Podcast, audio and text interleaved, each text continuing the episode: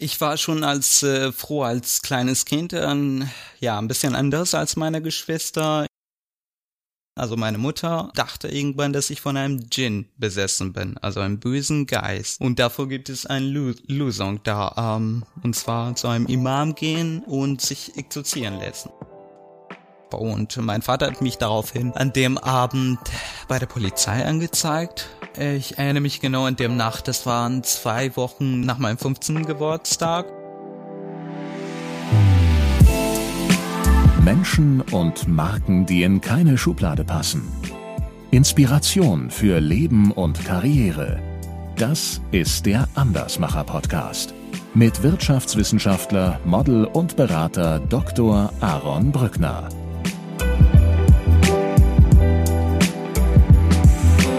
Ahmed, herzlich willkommen im Andersmacher Podcast.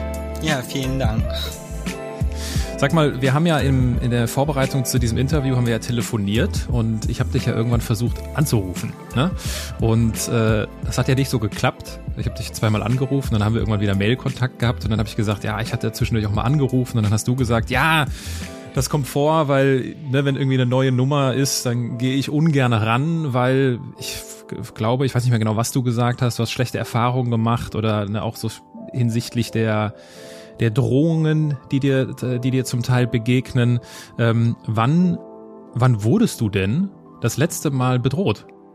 Ähm, ich kann nicht genau sagen, wann, aber das war bestimmt keine Woche hier. Also das ist ziemlich Alltag geworden, dass ich ähm, ja ständig Morddrohungen, Beleidigungen und sowas kriege, weil die Leute meine Meinung nicht gefällt. Ist das dann digital oder auch wenn du auf der Straße es ist läufst. tatsächlich auch auf der Straße passiert, dass ich auch ähm, sogar von einem Typen ähm, ja zusammengeschlagen worden auf der Straße, dass ich später auch im Krankenhaus gelandet bin und Gehirnerschütterung hatte. Hi. Aber ja, im Digital, im Internet kommt das meistens vor, ähm, weil die Leute irgendwie sich gerade auf einen Post aufregen und ähm, das ja ähm, groß verbreiten, teilen und ihre Freunde noch dazu bringen, dass man meinen Account irgendwie sperren soll. Mhm. Ja, also äh, von Account sperren sind wir jetzt in der nächsten Stunde hoffentlich weit entfernt und von, zu, von Zusammenschlagen sowieso. Äh, ich bin sehr gespannt auf unser Gespräch. Ich äh, freue mich darauf und ich danke dir vorweg, dass du dir, dass du dir die Zeit dafür nimmst. Auch dieses Gespräch beginne ich aber mit meinem Steckbrief. Dein Name? Ahmad. Ahmad Sherwan. Dein Alter? 22. Deine Heimat? Irak-Kurdistan, Erbil. Deine Geschwister? Zwei Brüder und eine Schwester. Dein Vorbild? Ähm, Sardasht Osman, der, der hat mich sehr inspiriert. Der ist ein Journalist äh, gewesen, der 2010 im Erbil entführt und ermordet worden, weil er eine Satire über der, ähm, über der Präsident geschrieben hat. Was hat dich, was hat dich da inspiriert genau? Was, also was ist der Grund, dass du ihn jetzt hier nennst? Das war der erste Mensch, den ich ähm, damals so mitbekommen habe, als ich gerade Kind war. Ich war gerade zehn oder zwölf Jahre, ähm, als ich das mitbekommen habe aus meinem eigenen Stadt, dass jemand sich ähm, offen kritisch äh, gegenüber die Regierung ähm, eigentlich ein ganz simpler Text geschrieben, äh, was wäre, wenn er verheiratet wäre mit der Tochter des Präsidenten. Und ähm, er hat später auch einen Brief ähm, an, äh, veröffentlicht, wo er erzählt, dass er mit der Polizei Kontakt hatte und die hatten ihn versichert, dass der Stadt sicher ist und dass ihnen nichts passiert und so. Aber später haben die dann ihn entführt und ermordet. Also eigentlich waren ganz, ganz simple Texten, ähm, was er geschrieben hat als Blogger. Und also was hat das dann mit dir in dem Moment gemacht? War das dann so ein ah, sowas will ich auch mal machen, weil ich meine, ist jetzt ja nicht so erstrebenswert, äh, irgendwie umgebracht zu werden. Nein, oder? natürlich nicht. Aber dass er vor seiner Meinung äh, gestanden hat und sich nicht äh, unterkriegen äh, lässt, ähm, was mhm. bei vielen Menschen ganz anderer ist und ähm, ja, weil sie Angst haben um ihre Leben und das einfach damit aufhören und nicht weiter über dieses Thema reden. Aber das hat er weitergemacht. Mhm. Ahmed, stellen wir uns vor, du sitzt abends, auch wenn es gerade eine sehr merkwürdige Vorstellung ist in Corona-Zeiten und du hast eingangs erwähnt, äh, äh, du wohnst in Flensburg und da sind die Regeln gerade irgendwie noch härter als in anderen Teilen des Landes. Äh, stellen wir uns vor, du sitzt abends an einer Hotelbar. Ja. Was würdest du, was würdest du trinken? Was würdest du bestellen? Ähm, Gin Tonic wahrscheinlich. Gin Tonic. Gin Tonic ist eine gute Idee. Äh, stellen wir uns vor, ich säße auch zufällig an dieser Bar und ich würde definitiv äh, in dem Fall dann auch einen Gin Tonic trinken und wir würden irgendwie ins Gespräch kommen. Worüber würdest du dich am liebsten mit mir unterhalten? Ähm, Smalltalk wahrscheinlich. so ein bisschen, was man, ja, was man so macht. Ähm, ja, so nicht ähm, in der Sinne ähm, beruflich und so, sondern einfach äh, mich interessiert, ähm, was die Menschen von Erlebnisse haben und ähm, ja, Stories zu erzählen. Ich ich höre, ich bin jemand, der gerne ähm, Leuten zuhört. Du, ah ja, du, du hörst gerne zu, dann bist du hier falsch, weil äh, äh, hier bist du quasi der, der spricht und ich höre zu. Äh, ganz in diesem Sinne ähm, würde ich nämlich dich irgendwann fragen, wir würden uns dann da Smalltalk-mäßig nett über äh, das Leben unterhalten. Ich würde dich dann mit Sicherheit irgendwann fragen, Mensch, Ahmed hier, Gin Tonic, du und ich, äh, was machst du denn so beruflich? Äh, ja, beruflich. Ähm, ich habe ich hab gerade bis vor der Corona-Lockdown als Tellerwascher gearbeitet. Und vorher habe ich einen äh, Schulabschluss gemacht. Ähm, genau, ich warte gerade, bis das äh, ja, wahrscheinlich jetzt nach der Corona irgendwas ähm, Ausbildung mäßig oder äh, schulisch äh, weitermachen. Also gerade ist nicht ähm, ganz klar, was ich mit meinem, was ich mache. Hab nicht so viel Pläne. Okay, du bist, äh, nur um das schon mal vorwegzunehmen, seit 2014 bist du in Deutschland, richtig? Das ist richtig, ja. Genau. Und wir unternehmen jetzt eine kleine Reise ähm, mit Höhen und doch sehr vielen Tiefen und äh, wollen nachvollziehen, woher du kommst und wie du die Person geworden bist, die du heute bist. Und in dem Sinne würde ich nämlich ganz gerne ganz vorne anfangen. Ähm, du bist im kurdischen Teil des Iraks geboren, du hast es eben schon gesagt, deine Heimat, Erbil. Äh, ich habe gelesen, Erbil ist circa 8000 Jahre alt. Das, also gilt, ja gilt als einer der ältesten durchgehend besiedelsten Städte der Welt. Das ist ja schon mal, äh, das ist ja schon mal beeindruckend. Einer der ältesten Städte der Welt ist deine Heimat. An was, wenn du jetzt so, wenn du mit mir jetzt darüber sprichst und an Erbil denkst, und ich weiß, ich könnte mir vorstellen, da kommt ganz viel Erinnerungen hoch. An was erinnerst du dich denn gerne zurück aus Erbil? Ich glaube, ähm, ja, im Sommer kriegt man ähm, da eigentlich im Sommer ist gar nicht ertragbar der die Hitze. Also das ist so krass heiß. Dass es manchmal bis zu 50 Grad wert. Und ja es gibt lecker Wassermelon Sonnenblumenkern und so was man auf der Straße so kriegt. Ja eigentlich nicht so viele schöne Erinnerungen aber ja das Land an sich ist schon ja, ich habe das, äh, ich habe mir da so ein paar Bilder angeguckt. Es gibt ja so, der, der Stadtkern ist ja diese Zitadelle, der, ne, die so ja. er, erhöht ist. Also das sieht ja jetzt so für mich, unabhängig jetzt von den ganzen Themen, die damit einhergehen und auch die deinen Lebensweg sehr stark beeinflusst haben, da muss, also, sieht ja eigentlich schön aus. Ist ja eine schöne Stadt, oder? Ja, voll. Ähm, das ist, ähm, ja, voll ein schöner Stadt. Und äh, ja, es kommen auch ganz viele Touristen, die einfach nur das Land erleben wollen. Mhm. Ja, du hast äh, jetzt nicht, du hast es schon gesagt, du hast jetzt gar nicht so viele schöne, schöne Erinnerungen daran und äh, ich, ich wage jetzt einfach mal den Sprung ins kalte Wasser mit dir, ja. Äh, und du, du bist, also du bist hier der Chef, du erzählst das, was du erzählen möchtest, und wenn ich zu penetrant und zu privat und zu persönlich werde, dann darfst du mir das gerne sagen äh, dann äh, ich richte mich da gerne nach dir. Ich habe gelesen oder beziehungsweise gehört in einem Interview äh, mit dir, dass du mit elf Jahren eine Erfahrung gemacht hast, die, und da würde ich jetzt mal sagen, äh, alle, die uns zuhören, so nicht gemacht haben und so nicht kennen. Äh, und zwar eine Exorzismus-Erfahrung. möchtest du uns, äh, möchtest du mit uns teilen, wie das dazu gekommen ist? Ja, klar kann. Ähm, ich war schon als äh, froh als kleines Kind äh, ja ein bisschen anders als meine Geschwister. Ich hatte Konzentrationsschwierigkeiten. Ähm, ja, ich war nicht so perfekt in der Schule, nicht ähm, ja ein bisschen anders einfach als meine Geschwister, so nicht so besonders. Aber meine Eltern, also meine Mutter, ähm, dachte irgendwann, dass ich von einem Djinn besessen bin, also einem bösen Geist. Und davor gibt es eine Lösung da, ähm, und zwar zu einem Imam gehen äh, und sich exorzieren lassen. Das hat meine Mutter mit mir gemacht, zusammen mit meinem großen Onkel. Die haben mir eines Tages gesagt, dass wir zum Arzt fahren.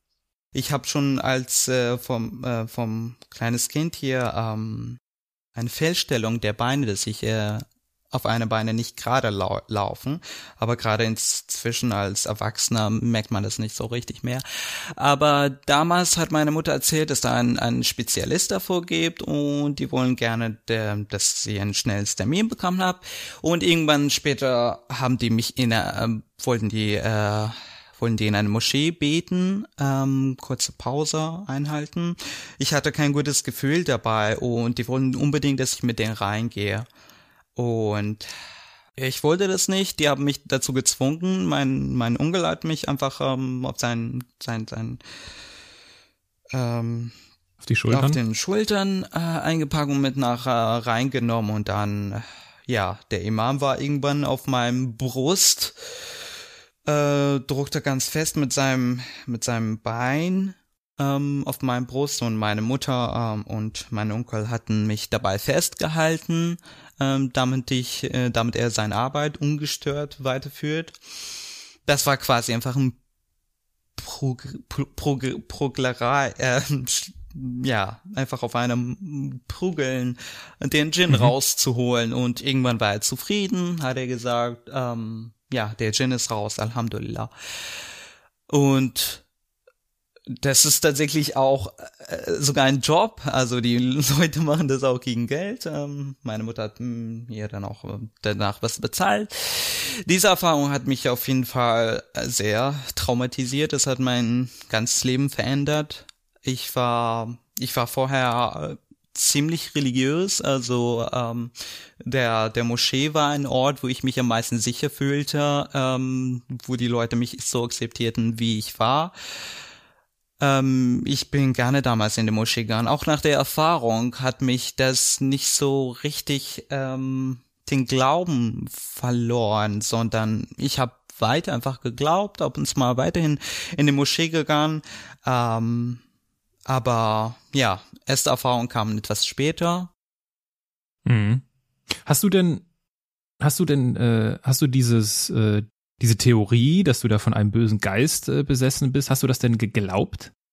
Oder hast du dieses Gefühl gehabt, nee, hier, hier stimmt was nicht, ich bin halt so, oder wie, wie war das für dich innerlich? Ich meine, das ist natürlich klar, mit elf äh, denken wir anders und äh, das sind wir andere Menschen ja quasi. Aber wie hat sich das, äh, wie klar war dir, was da passiert? Ähm, es war mir klar, worum es gerade da drin geht. Ich war auch nicht der Einzige. Das waren mehrere Kinder, Frauen, die irgendwie in kleine Räume gesperrt waren. Also einfach wirklich die Hölle erlebt habe da. Das waren so richtig laut schreiende Menschen, Wein. Das war wirklich die Hölle. Und für mich ähm, ich fand natürlich das total beklopft, die Idee, dass man daran glaubt, äh, von einem Geist besessen zu sein. Und ähm, ich kann auch selber Stories von Leuten, die ähm, wirklich Menschen verloren haben unter dieser Exorzismus. Aber inzwischen muss ich sagen, das hat sich ziemlich auch verändert äh, unter den Leuten. Also auch meine eigene Familie würden heute, wenn jemand, äh, ja, die wurden nicht auf die Idee kam, dass jemand von einem Djinn besessen sind, sondern die wissen jetzt, dass es Spezialisten davor gibt, äh, Psychologen, Psychiaten. Ähm, und nach dieser Erfahrung habe ich mehrere Jahre lang ein Beratung, ein, ein Zentrum besucht, äh, wo ich therapeutische Hilfe bekommen habe, ähm, ein Zentrum für Opfer ähm, vom Folter. Äh, da habe ich mehrere Jahre ähm, ja, therapeutische Sitzungen gehabt und das ähm, bearbeiten, bisschen mhm. bearbeiten können. Ja, und das wurde ja später, also dieser böse Geist wurde ja später als äh, ADS diagnostiziert, ne? dass das quasi die äh, äh, der, der die Ursache war. Ähm, du hast gerade davon gesprochen, dass du, dass das nicht dazu geführt hat, dass du irgendwie an der Religion begonnen hast zu zweifeln. Ne? Du hast es nicht, noch nicht in Frage gestellt. Das hat sich dann verändert. Ich habe hier als nächsten äh, Schritt ein, dein Alter 14 Jahre. Mit 14 Jahre hast du auf Social Media religionskritische Inhalte gefunden.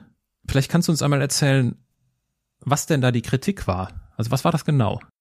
Ähm, ich bin eines Tages ganz plötzlich ähm, spontan auf eine Seite gestoßen bin. Ähm, da hat mich ein, jemand einen Link zu der Seite geschickt mit dem Bitte, das weiter zu veröffentlichen, damit die Leute das ähm, mitkriegen, damit die diese Account, äh, diese Seite melden und dass es gesperrt wird und gelöscht wird.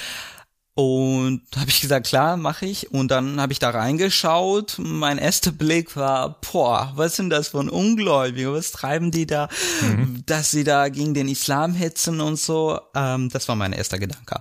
Aber dann könnte ich nicht aufhören, das äh, zu lesen. Ich habe einfach weiter, weiter, bis ich wirklich auf den Beiträge gekommen bin, der vom Jahre davor veröffentlicht war. Ganz viel gelesen. Und es war ein sehr interessanter, ein komplett anderes Welt. Ähm, Analyse des Korans, ähm, was der Koran alles ähm, zu ungläubigen Frauenrechte und alles mögliche ähm, das Leben von der Prophet, dass der jetzt nicht der peaceful Guy gewesen.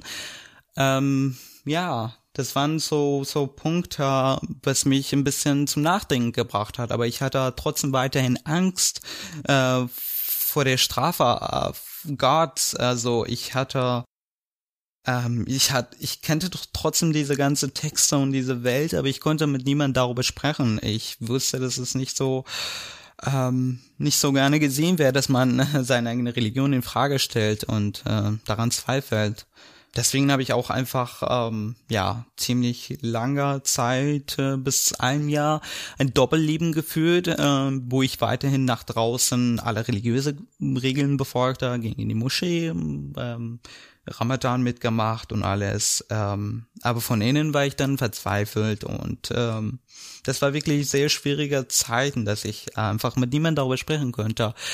Ähm, bis ich irgendwann dann mich vor ein ähm, ja, bis ich irgendwann entschieden habe, als Kind habe ich oftmals gehört, dass wenn man ein Böses, was Böses mit dem Koran macht, also irgendwie anzündet oder einfach auf den Boden werft, wird man irgendwie gleich äh, in eine Ratte verwandelt oder von einem, von einem Blitz getroffen und tot umfällt ich wollte das erleben. Ich hatte nichts mehr zu riskieren. Ich dachte, ich mache das ähm, Facing God. Ähm, ich habe dann eines Tages, äh, das war im Ramadan, als meine Familie in die Moschee ging und ich ähm, gesagt habe, dass ich ähm, heute zu Hause bleibe. Und das haben die auch so angenommen. Und dann bin ich mit meinem eigenen Exemplar des Korans ähm, auf unser ähm, Dach, ähm, auf unser Zuhause gegangen ein Feuerzeug rausgeholt, mit zitterigen Fingern angefangen, äh, Blätter nacheinander zu äh, in, in Feuer setzen.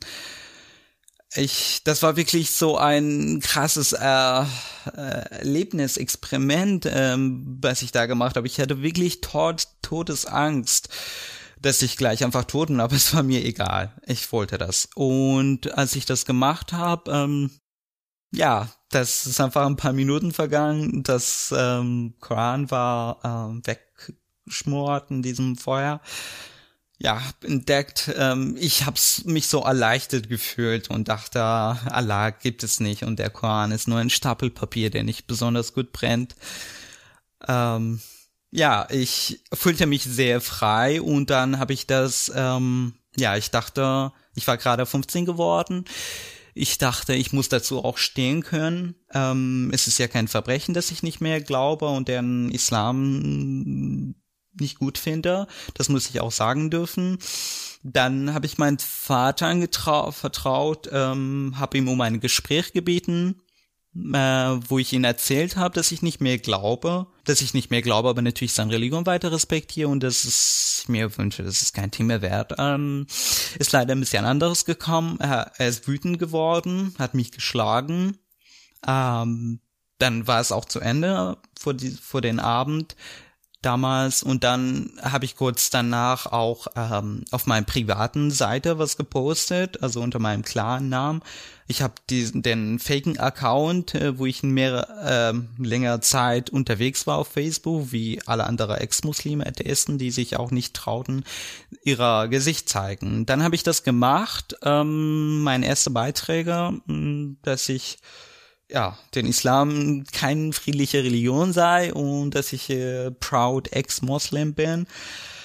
Dazu haben äh, einige Freunde, Bekannte unserer Familie meinen Vater darauf hingewiesen, ähm, dass ich sowas äh, veröffentlicht habe. Und mein Vater hat mich daraufhin an dem Abend bei der Polizei angezeigt.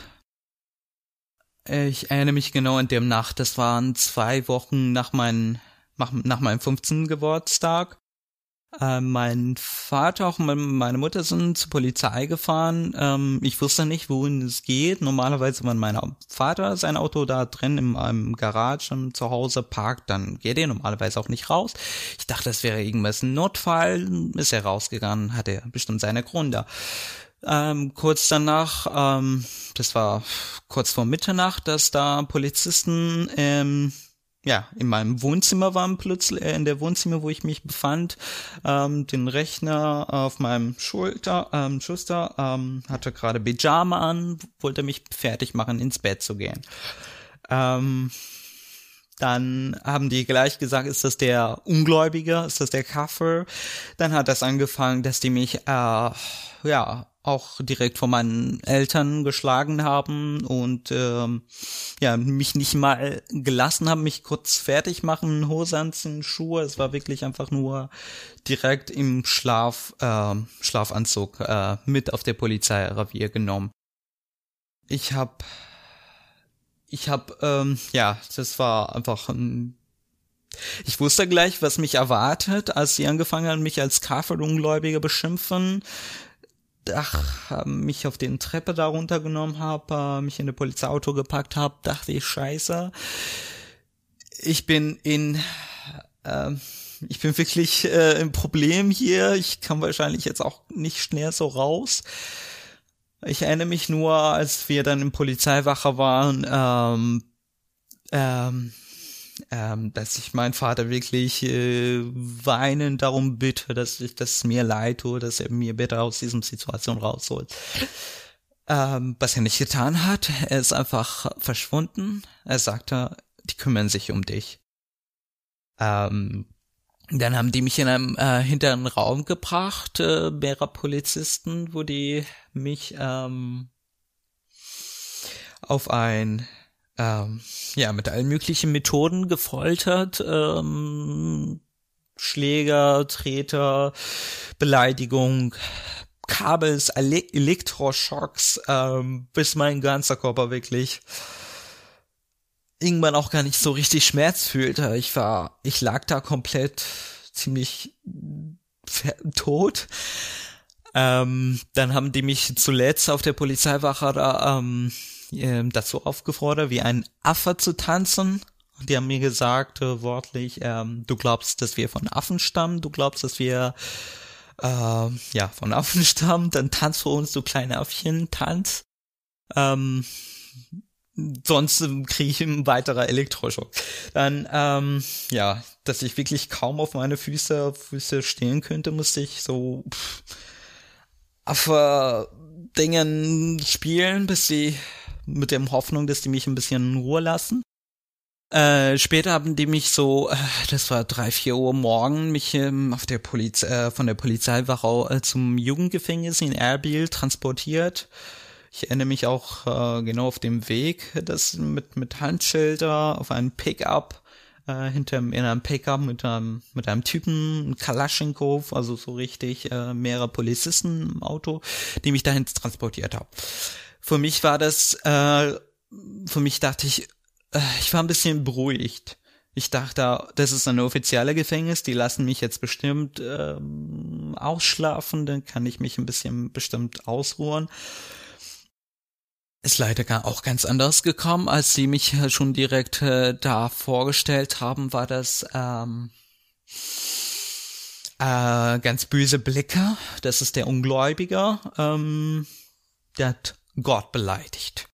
Ähm, die haben mich äh, erstmal ähm, zu sich äh, in deren ähm, dem Wacherraum genommen, äh, also wo die Securities übernachten, mehrere Bad Bettzimmer, ähm, mitten im Raum alles leer, ähm, den Raum ist äh, war leer. Genau, ich stand da plötzlich mitten in einem Raum.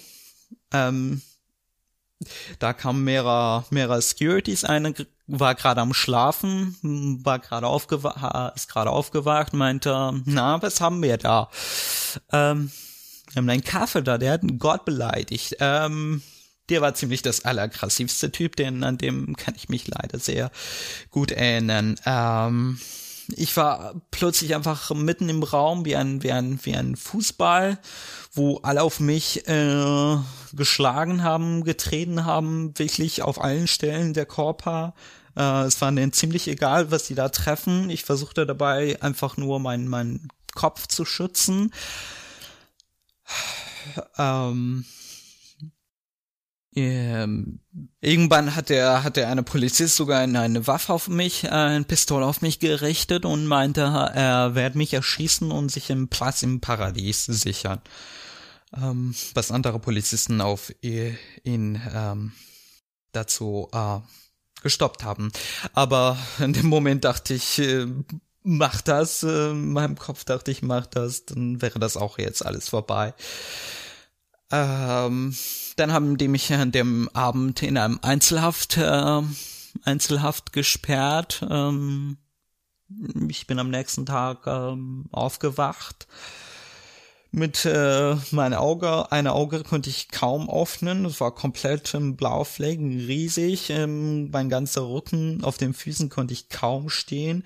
Also mein ganzer Körper war wirklich ähm, ähm, dann haben mich, die mich an dem Abend, ähm, äh, an dem Tag ähm, zum zum Gericht gebracht. Ähm, die außer die die die ähm, äh, die die vor Ach so, was ich noch kurz erwähnen möchte, ähm, an dem Abend, also vor die mich äh, zur Polizeiwache gefahren, äh, vor der zu, zu der ähm, Gefängnis äh, gebracht haben, waren wir kurz über, haben die sind die zu einem Richter gefahren in seinem privaten Haus, ein Wohnhaus. Er ist einfach kurz rausgekommen, auch in Pyjama und so Schlafanzug, ähm, hat sich in Papier unterschrieben, was ich später auch entdeckt habe, dass es eigentlich alles komplett ähm, gar nicht so legal gelaufen ist. Also normalerweise ist da jemand, äh, der Nacht auch äh, wach ist und die Sachen, sich um die Sachen kümmert. Anyway, der Vorwurf war da ähm, später an dem Tag, ähm, der Richter äh, meinte, ähm, hier, Widerstands gegen Staatsgewalt.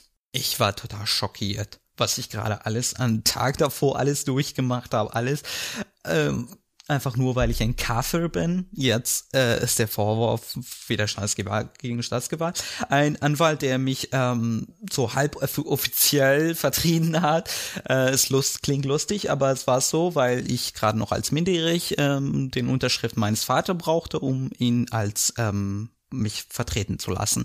Hat später ganz äh, ganz viele interessante Sachen auch ähm, habe ich dann durch ihn erfahren, dass äh, dass diese Paragraph zum Beispiel auch ähm, benutzt werde, auch äh, andere Menschen ähm, ins Gefängnis äh, zu kriegen, weil die deren Meinung irgendwie das die Regierung die Leute nicht gefällt.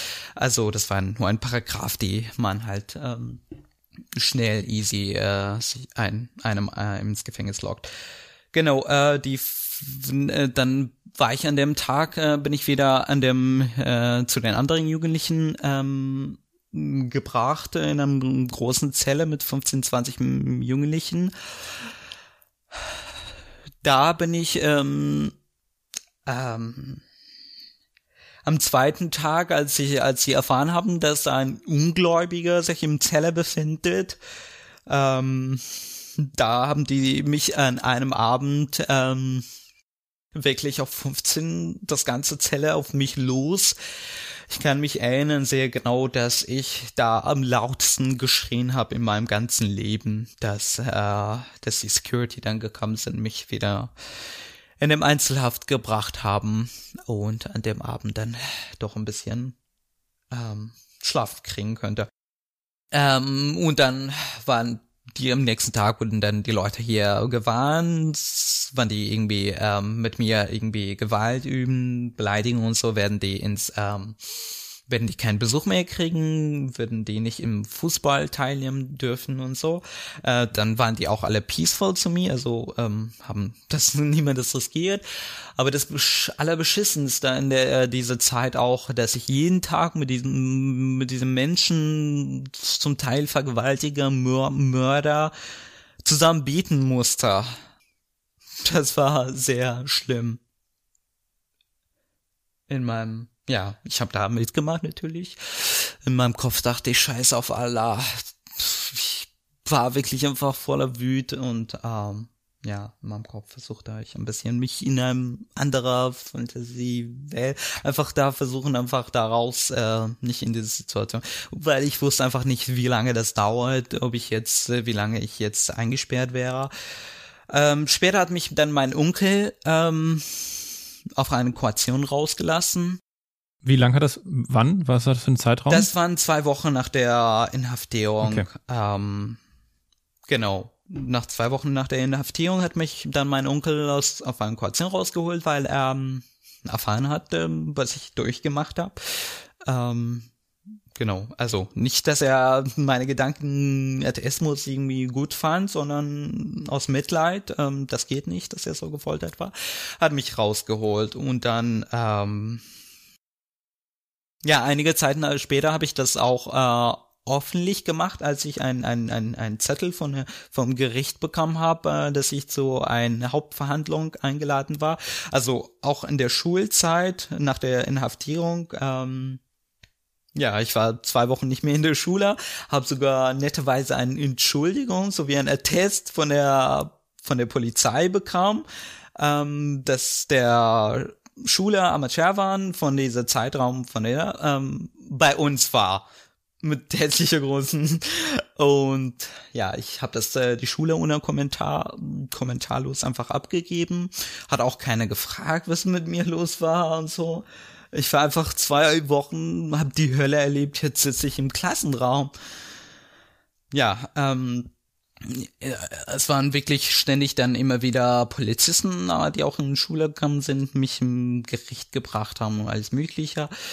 Ähm, später hatte ich dann diese offiziellen ähm, Zettel vom Gericht für zum Hauptverhandlung am 1.6.2014. Ähm, das war international Tag äh, des Kinder ähm, Kinderrecht als dieser Datum, hm. ähm, was total absurd ist. Ähm, ich habe das dann ich habe das abfotografiert, das veröffentlicht, ähm, zu dem Fall kurz geschrieben, was mit mir passiert ist und dass da jetzt eine Verhandlung geben werde. Das wurde ganz viel geteilt, ähm, Leute wurden aufmerksam, ähm, ein Journalist hat mich da angerufen, ähm, der einen Bericht geschrieben hat, ähm, haben die Details erzählt, was mit mir passiert war und so. Ähm, er hat einen Bericht äh, verfasst und dadurch sind auch ganz, ganz viele andere Medien auf mich aufmerksam. Später war ich dann, mein Fall war im Fernseher, Zeitungen und ähm, Radios zu hören. Also im ganze Stadt wurde mein Fall ziemlich bekannt. Ähm, äh, sehr un unangenehme Bekanntheit. Also ich hatte zugleich mhm. Zeit auch ganz viele Support, Leute, die sich organisiert haben, eine Facebook-Seite mit dem Namen We Are All Armored. Es wurden Unterschriftcampaignen mit mehrere tausende Unterschriften. Es wurde sogar ähm, zu einer Demonstration aufgerufen vor der Gericht. Ähm, ein, ein, ein ein Sänger hat mich sogar mein Fall auch in einem Lied erwähnt. Genau, ähm, aber ähm, mein Leben war vorbei als Ungläubiger. Ähm, traut man sich dann nicht mehr auf der Straße, nicht zur Schule gehen. Alle distanzieren sich von dir. Du wärst als als äh, größter Verbrecher behandelt. das waren äh, ja ständige Morddrohungen, einfach ständigen Angst, dass man am liebsten einfach im dunklen Raum sich einsperrt. Wie, wenn ich da mal, ich hake da mal ein, ja? Ja. Ahmed. Erstmal danke ich dir für, deswegen habe ich dich da jetzt auch einfach laufen lassen, weil also ich ziehe meinen Hut davor, dass du das so, dass du dich dieser Erfahrung so stellst, in dieser Form, in dieser Öffentlichkeit und ähm, das ist äh, bewundernswert, weil, also meine Probleme in meinem Leben dagegen sind ja äh, klassische Konzerte, das ist ja nix, ja, und äh, ich finde das bemerkenswert, wie du äh, ja, wie du dich dem, wie du dich dem stellst. Ich meine, mir, mir fallen dazu tausend Sachen ein und das ist natürlich, das macht einen fassungslos und äh, ist ja unvorstellbar. Die Frage, die ich mir so zwischendurch stelle, ich meine, das ist ja, also bevor es, bevor wir darüber sprechen, wie es dann weiterging mit deiner unangenehmen Prominenz, wie du es nennst, ähm, wie oft hast du es denn bereut? Ähm, ich weiß es nicht, wie ich das genau sagen soll, ob ich das ich bereue das nicht, dass ich äh, mich öffentlich als Atheist und so, aber die, die Situation war einfach beschissen, dass das von deinen eigenen Eltern kam. Also ich habe höchstens erwartet, dass man ab ein paar Nachrichten bekam, hey du, ich bring dich um und so, aber dass da gleich von seinen eigenen Eltern kam, das war einfach unerwartet und ähm, ich weiß nicht, ob ich das heute auch noch mal ich glaube natürlich nicht, dass ich sowas machen würde, wenn ich ähm, wüsste, dass ich da am Ende im Gefängnis lande. Also bereuen tue ich das nicht, dass ich irgendwann mich auch äh, als LTS geoutet habe. Einfach die Lage war dort einfach so beschissen. Die Familie war ja grauenhaft. Mhm.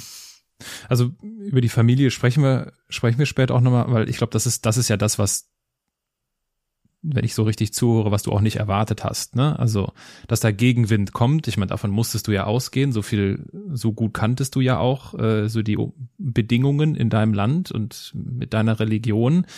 Äh, aber dass halt die eigene Familie dich quasi da ausliefert, ich meine, das ist ja eigentlich der Rückhalt, den wir im Leben haben, auf den wir immer zählen sollten. Und ich glaube, das ist einfach, äh, also da fehlen mir jetzt auch die Worte, da irgendwie diese das ist einfach unglaublich, unglaublich äh, bitter.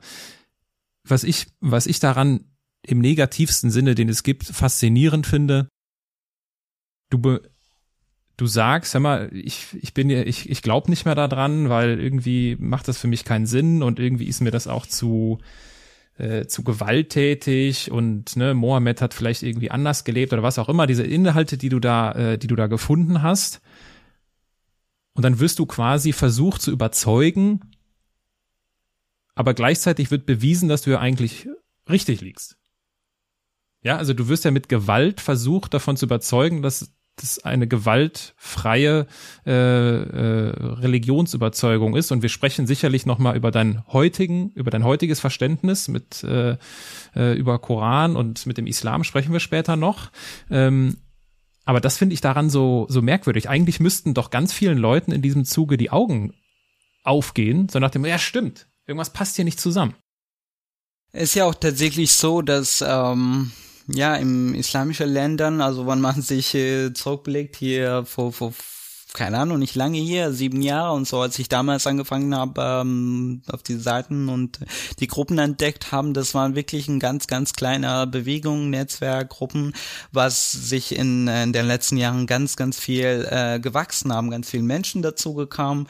Ähm, es gibt einfach, äh, ja, die Möglichkeit, äh, durch Social Media, äh, Social Network äh, läuft das ganz viel, das ganze Thema und äh, und ähm, ja, die Leute ähm, öffnen ihre Augen und ähm, ähm, und stellen äh, ihre Religion in Frage. Ähm, genau, das ist einfach äh, diese Bewegung ist ganz viel gewachsen. Atheisten, also Muslime, die okay. sich von von ihren Glauben ähm, ausgelöst haben in islamischer Welt, ist einfach ähm, ganz viel gewachsen äh, in den letzten Jahren.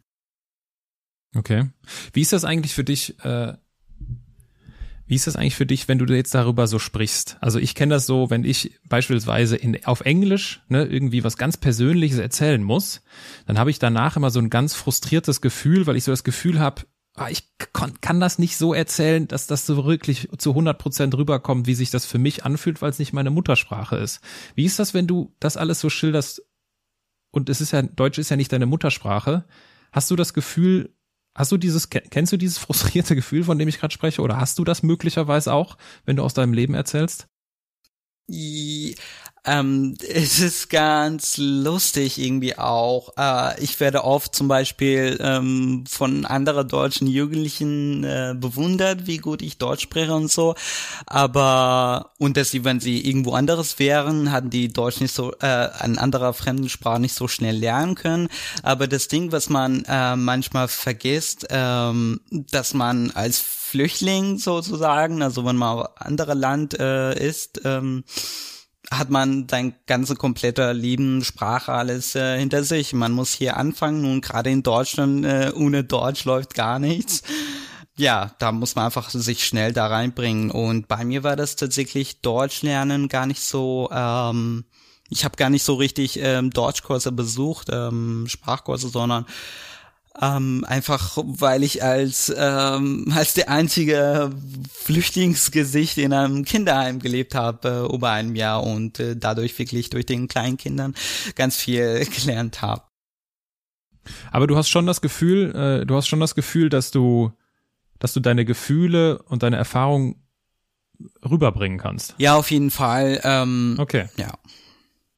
Okay. Ich meine, ist ja eine gute Nachricht, äh, weil ich fände es total, ich meine, das wäre ja total frustrierend, wenn du die ganze Zeit das Gefühl hast, so ja, eigentlich in meiner Muttersprache würde ich das ganz anders sagen und dann würdet ihr mich auch viel besser verstehen und wie auch immer. Ne? Also so, das ist halt das mit äh, so sind halt die, äh, die unterschiedlichen Sprachen, wenn es nicht unsere Muttersprache ist. Aber umso schöner, umso schöner und umso besser ist es ja, wenn du sagst, nee, das fühlt sich für mich gut an, das so auf Deutsch äh, zu, zu kommunizieren. Eine lustige äh, Geschichte. Vor einige, vor einige Wochen hatte ich ein Interviewanfrage und als mir mitgeteilt wurde, dass das äh, Interview auf Sorani laufen wird, also mein Dialekt Kurdisch, ähm, dachte ich, ich war einfach, what? Äh, aber, weil das war wirklich das ähm, das einzige zweite Interview, seitdem ich in Deutschland bin und sonst wirklich alles nur auf Deutsch. Deswegen war das für mich total neu und äh, aber ich war einfach mega froh, dass es auch ähm, kurdische Zuhörer auch äh, erreichen kann. Hm. Na okay, dann ist es ja sogar, dann hast du meine Wahrnehmung sozusagen auch andersrum. Ähm, dann lass uns, äh, äh, dann lass uns doch fortsetzen. Also du bist jetzt, äh, du bist in Erbil äh, quasi prominent. Du bist da in dem, in dem Lied mit drin und äh, tauchst im Fernsehen auf und so weiter und so fort. Ähm, du stellst oder ihr stellt oder wer auch immer stellt fest, hör mal, das funktioniert hier nicht langfristig. Also du bist hier nicht sicher. Wie ging's wie ging's, wie ging's dann weiter, als du festgestellt hast, ich bin hier unangenehm prominent? Ähm, zu Hause war es alles ähm, dann ganz anders, ähm, nicht mehr wie früher. Ähm,